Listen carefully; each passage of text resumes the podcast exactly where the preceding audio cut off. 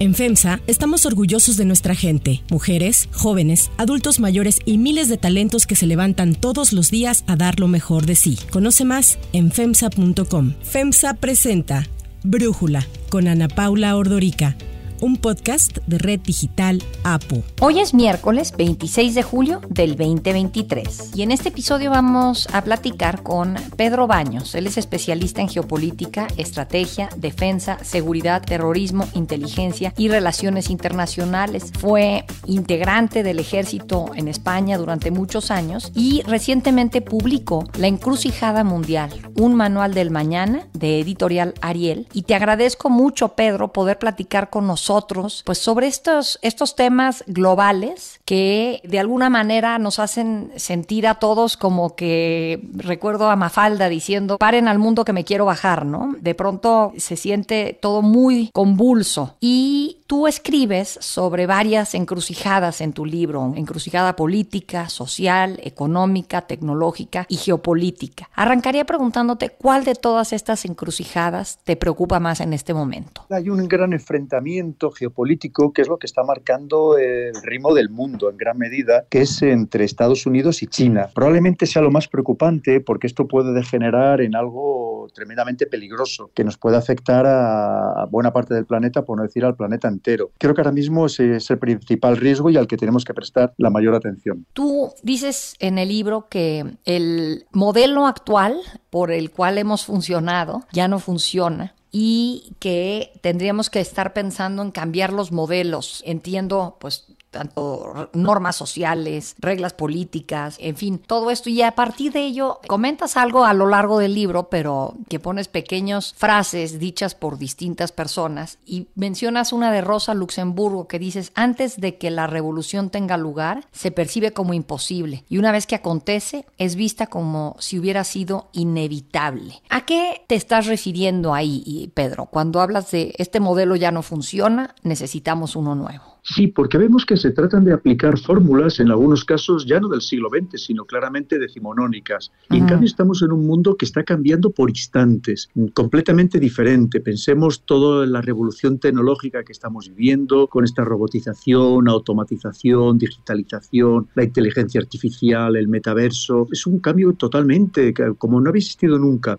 Y hay quien sigue empeñado pues, en aplicar esas fórmulas que ya no sirven porque simplemente están desfasadas. Es el momento de un gran cambio. Y una de las cosas que pongo, en el, quizá muy revolucionario en el libro, es de que debería, los países deberían contar con un, ministerio del futuro, pero no un futuro pensando a muy largo plazo, sino un futuro casi inminente, porque es que el futuro inminente es que lo vamos a tener ya aquí mismo, pero va a ser un cambio de modelo social, económico, político, laboral, absolutamente diferente. Y por tanto hace falta líderes que piensen en, estas metas para al final ver cómo pueden seguir cumpliendo con satisfacer las necesidades e intereses de los ciudadanos, del conjunto de la ciudadanía, pero de formas muy, radicalmente distintas, porque el mundo ya es radicalmente distinto. Sí, este Ministerio del Futuro, mencionas uno que tiene Emiratos Árabes Unidos, que tiene este Ministerio de Inteligencia Artificial, y hablas del Plan España 2050.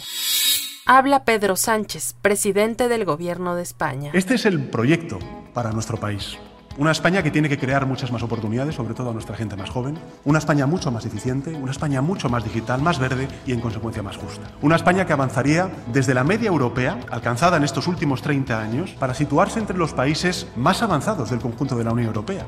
Pero no es tan fácil, o sea, no es nada más armo un ministerio del futuro, sino ¿qué debe de contener esto, Pedro? Sí, pues personas de conocimientos muy transversales el que realmente se planteen este futuro que vamos a tener tan diferente a muy corto plazo. Pensemos que ahora la inteligencia artificial ya está modificando buena parte de estas estructuras actuales y apenas está en sus albores. Va a ir a muchísimo más. Habla Omar Sultán Al-Olama, ministro de Inteligencia Artificial de Emiratos Árabes Unidos. I do genuinely believe that AI is going to impact every single industry. There are industries that are a lot more mature uh, in terms of AI deployment just because the tasks necessary to get the work done are very repetitive, are very uniform, are process oriented. So AI is going to do a lot better there than tasks or jobs where what is required is a lot different and a lot more complex. Va a transformar carreras completas, ingeniería, arquitectura, política, el periodismo, abogacía, tantísimas cosas. Y por tanto lo primero, pensar que a lo mejor todos los estudios o parte de los estudios que ahora mismo se aplican en las universidades, por ejemplo, pues a lo mejor es que dentro de poco no van a servir. O estamos llevando a los estudiantes a aprender cosas que le van a ser totalmente inútiles porque esto va a cambiar tanto que ya no serán necesarias dentro de pocos años. Y por tanto creo que es algo eh, cada vez mucho más imprescindible contar con ese Ministerio del Futuro. Tú planteas unas preguntas sobre estos escenarios del futuro y yo quisiera que platicáramos algunas de ellas. Dices, ¿sigue siendo útil la democracia como único sistema político? ¿Qué piensas, Pedro? Sigue siendo útil, pero también necesita una revisión profunda.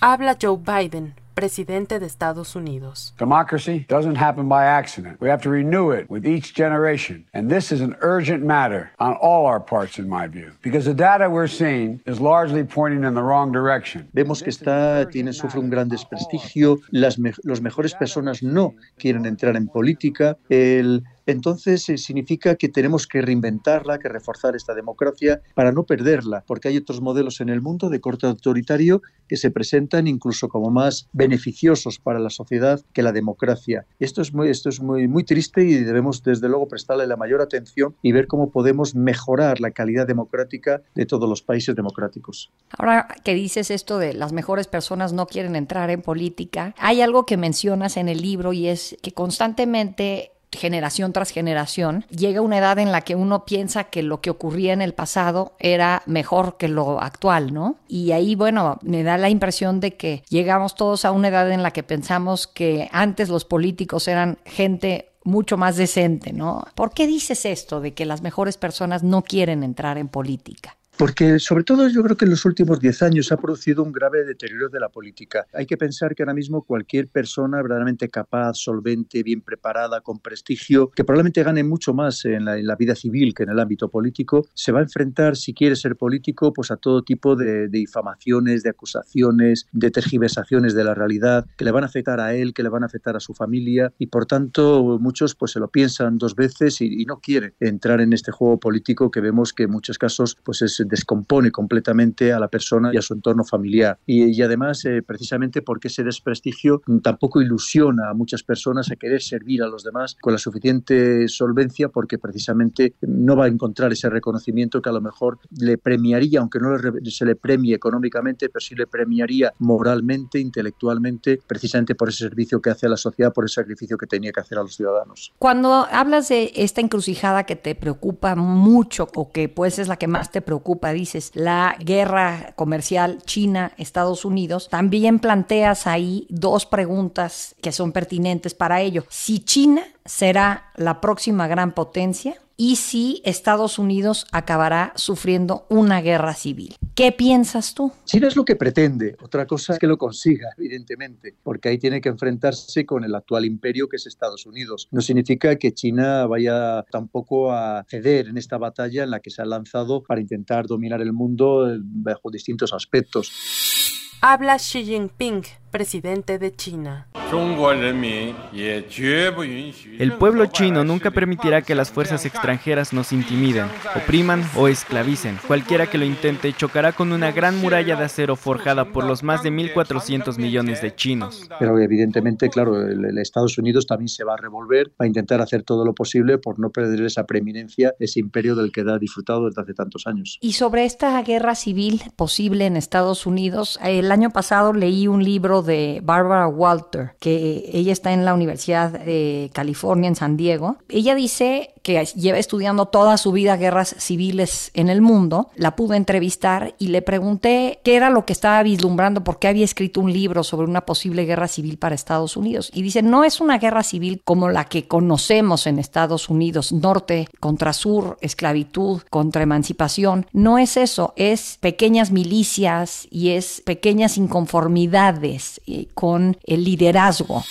Habla Bárbara Walter autora. You know, I've been studying civil wars around the world for, for 30 years. There's an incredibly rich body of research about um, who starts civil wars and how they start. And it's not how people think. Um, the people who tend to start wars are not the poorest groups in society, they're not the groups that are most discriminated against or most oppressed. They're not the immigrants. Um, those groups tend to be too weak and too disempowered to have any chance to organize. The groups that tend to start wars, especially ethnic wars, are groups that had once been dominant and have either recently lost power or they see themselves losing power demographically over time. De lo que tú también hablas en el libro, el tema del liderazgo. Entonces ahí quisiera desmenuzar esto un poco contigo sobre esta posibilidad de una guerra civil en Estados Unidos.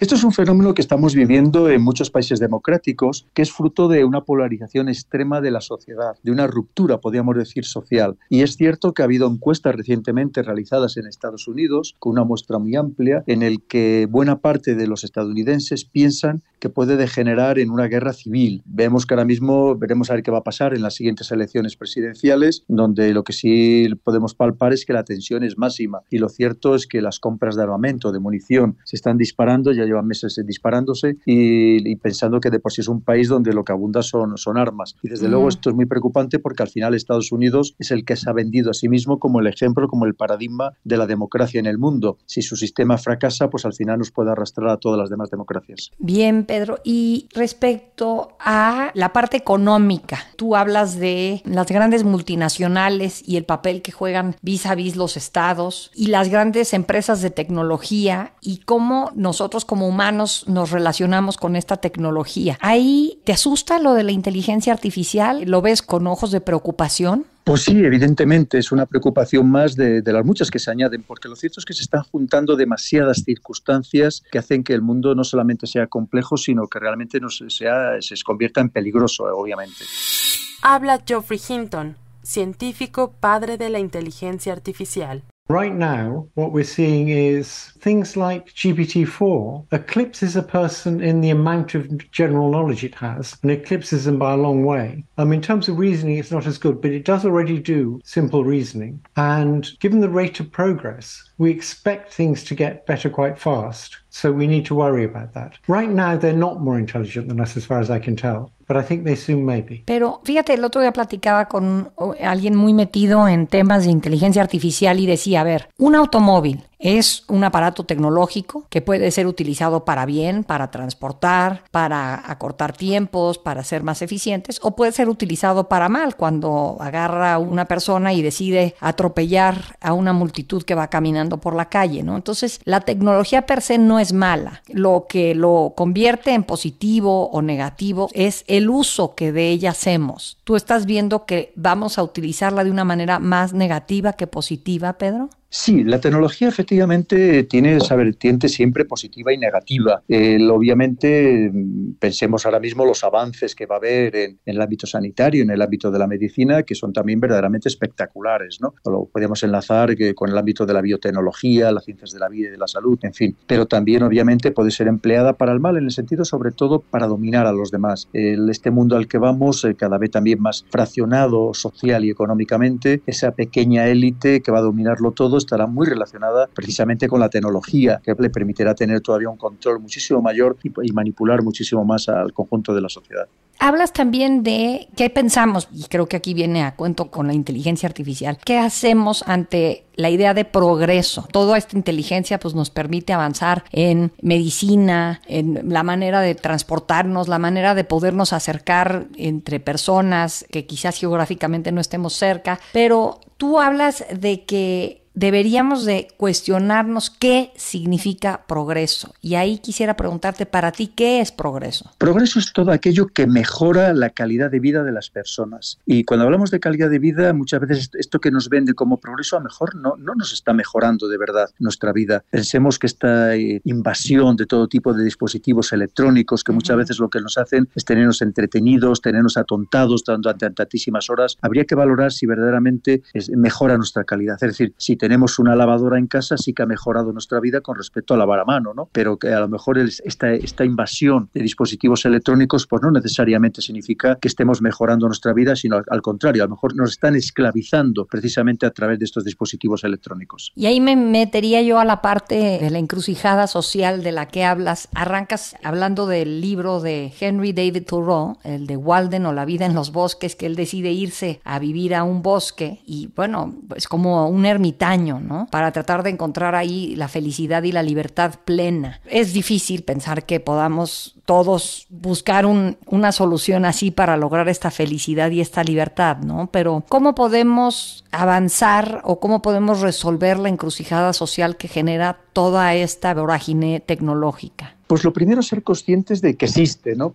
Porque muchas veces no somos conscientes o no queremos ser conscientes. Hacemos con demasiada frecuencia lo que llamaríamos el avestruz, que metemos la cabeza en el hoyo como pensando que esto no va con nosotros. Ese es el primer punto, evidentemente. Y luego también tenemos la responsabilidad de los ciudadanos de elegir a líderes que también se preocupen de estas circunstancias y que procuren de verdad buscarnos ese mundo mejor para el conjunto de la sociedad. Pedro, te quisiera preguntar, pensando en si tu libro es un libro optimista o pesimista, ¿cómo respondes a la pregunta que tú mismo te planteas en el libro, que es si se acerca una época de grandes destrucciones y disminuciones de población por guerras, pandemias o carestías, o seguiremos en un mundo que construye y que crea? Sí, yo siempre intento hacer todo con una visión optimista, es decir, exponer los problemas, porque una vez más no podemos ignorarlos, ni tampoco convertirnos en personas que no nos importe todo lo que está sucediendo, pero siempre aportando soluciones. Y más en este libro en concreto, aporto soluciones no solamente a lo largo de los comentarios que hago sobre las distintas encrucijadas, sino también en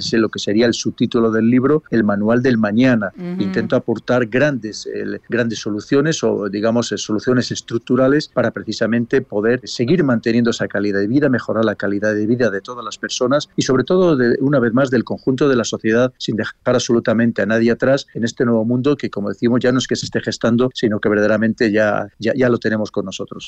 ¿Y cuál ha sido la respuesta desde que publicaste este libro? Entiendo que lo publicaste en noviembre, en España debe ser muy conocido como lo eres tú. Estás ahora en México para platicar de ello. ¿Qué respuesta has recibido? Siento que muchas veces cuando entrevistamos a la gente a propósito de un libro, una de las primeras preguntas es, ¿por qué decidiste escribir este libro? Pero yo quisiera más bien preguntarte, ¿qué te ha dejado a ti haber escrito este libro? La respuesta ha sido más que positiva. Ya va por seis ediciones y además ediciones muy amplias en cuanto a la tirada de ejemplares. Y por ejemplo, he estado en la Feria del Libro de Madrid y he estado constantemente, sin parar un solo momento, de firmar libros. Es más, cuando cerraban a las nueve de la noche la feria, he seguido firmando libros hasta las diez y media, las once de la noche, en un banco. Quiere decir que la repercusión ha sido máxima porque al final todo lo que pongo en el libro, en la Corcijada Mundial, no hay nada que ninguna persona no se sienta repercutida o afectada de alguna forma más allá de su ideología o de su filiación política, porque son problemas que, nos afectan absolutamente a todos, que es lo que he querido reflejar. Yo no hablo nunca de política, y menos como militar, pero sí de ver cómo podemos mejorar la sociedad. Y ahorita pensando en la guerra en Ucrania, en la famosa contraofensiva que ya entendemos ha arrancado, ¿qué nos puedes decir? ¿Cuál es tu visión que tienes sobre esta guerra que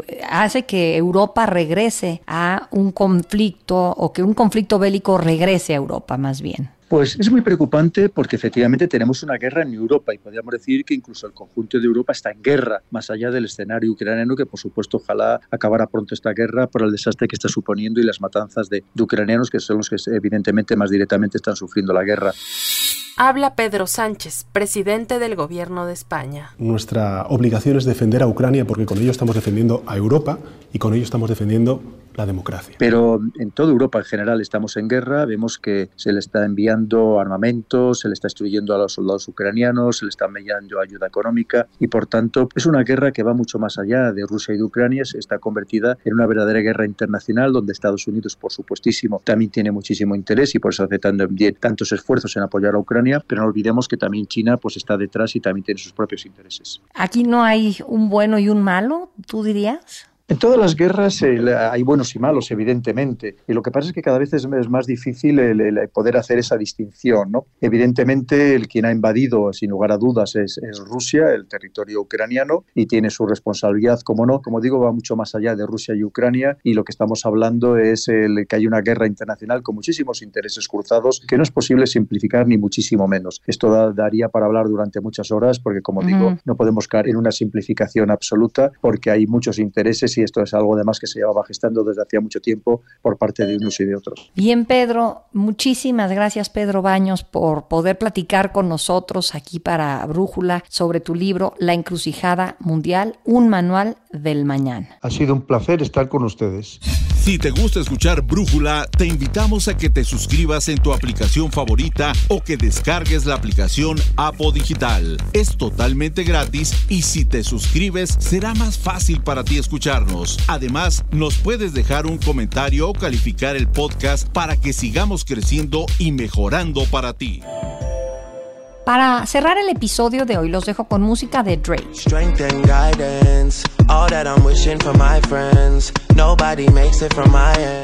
El 26 de julio del 2019 se resolvieron oficialmente una serie de demandas sobre los derechos de autor de los seis primeros álbumes del cantante Drake, que incluían demandas y contrademandas que se remontaban al 2017 presentadas entre Aspire Music Group y Cash Money Records. Aspire alegaba que en el 2008 firmó un acuerdo de grabación exclusiva con Drake antes de que el artista llegara a un acuerdo con Cash Money en junio del 2009, con el cual grabaría para el sello cambio de un tercio de las ganancias netas. Aubrey Drake Graham es un rapero, cantante, compositor, productor discográfico y actor canadiense. Ha ganado 5 premios Grammys, 6 American Music Awards, un récord de 34 Billboard Music Awards, 2 premios Brit y 11 éxitos número 1 en el Billboard Hot 100.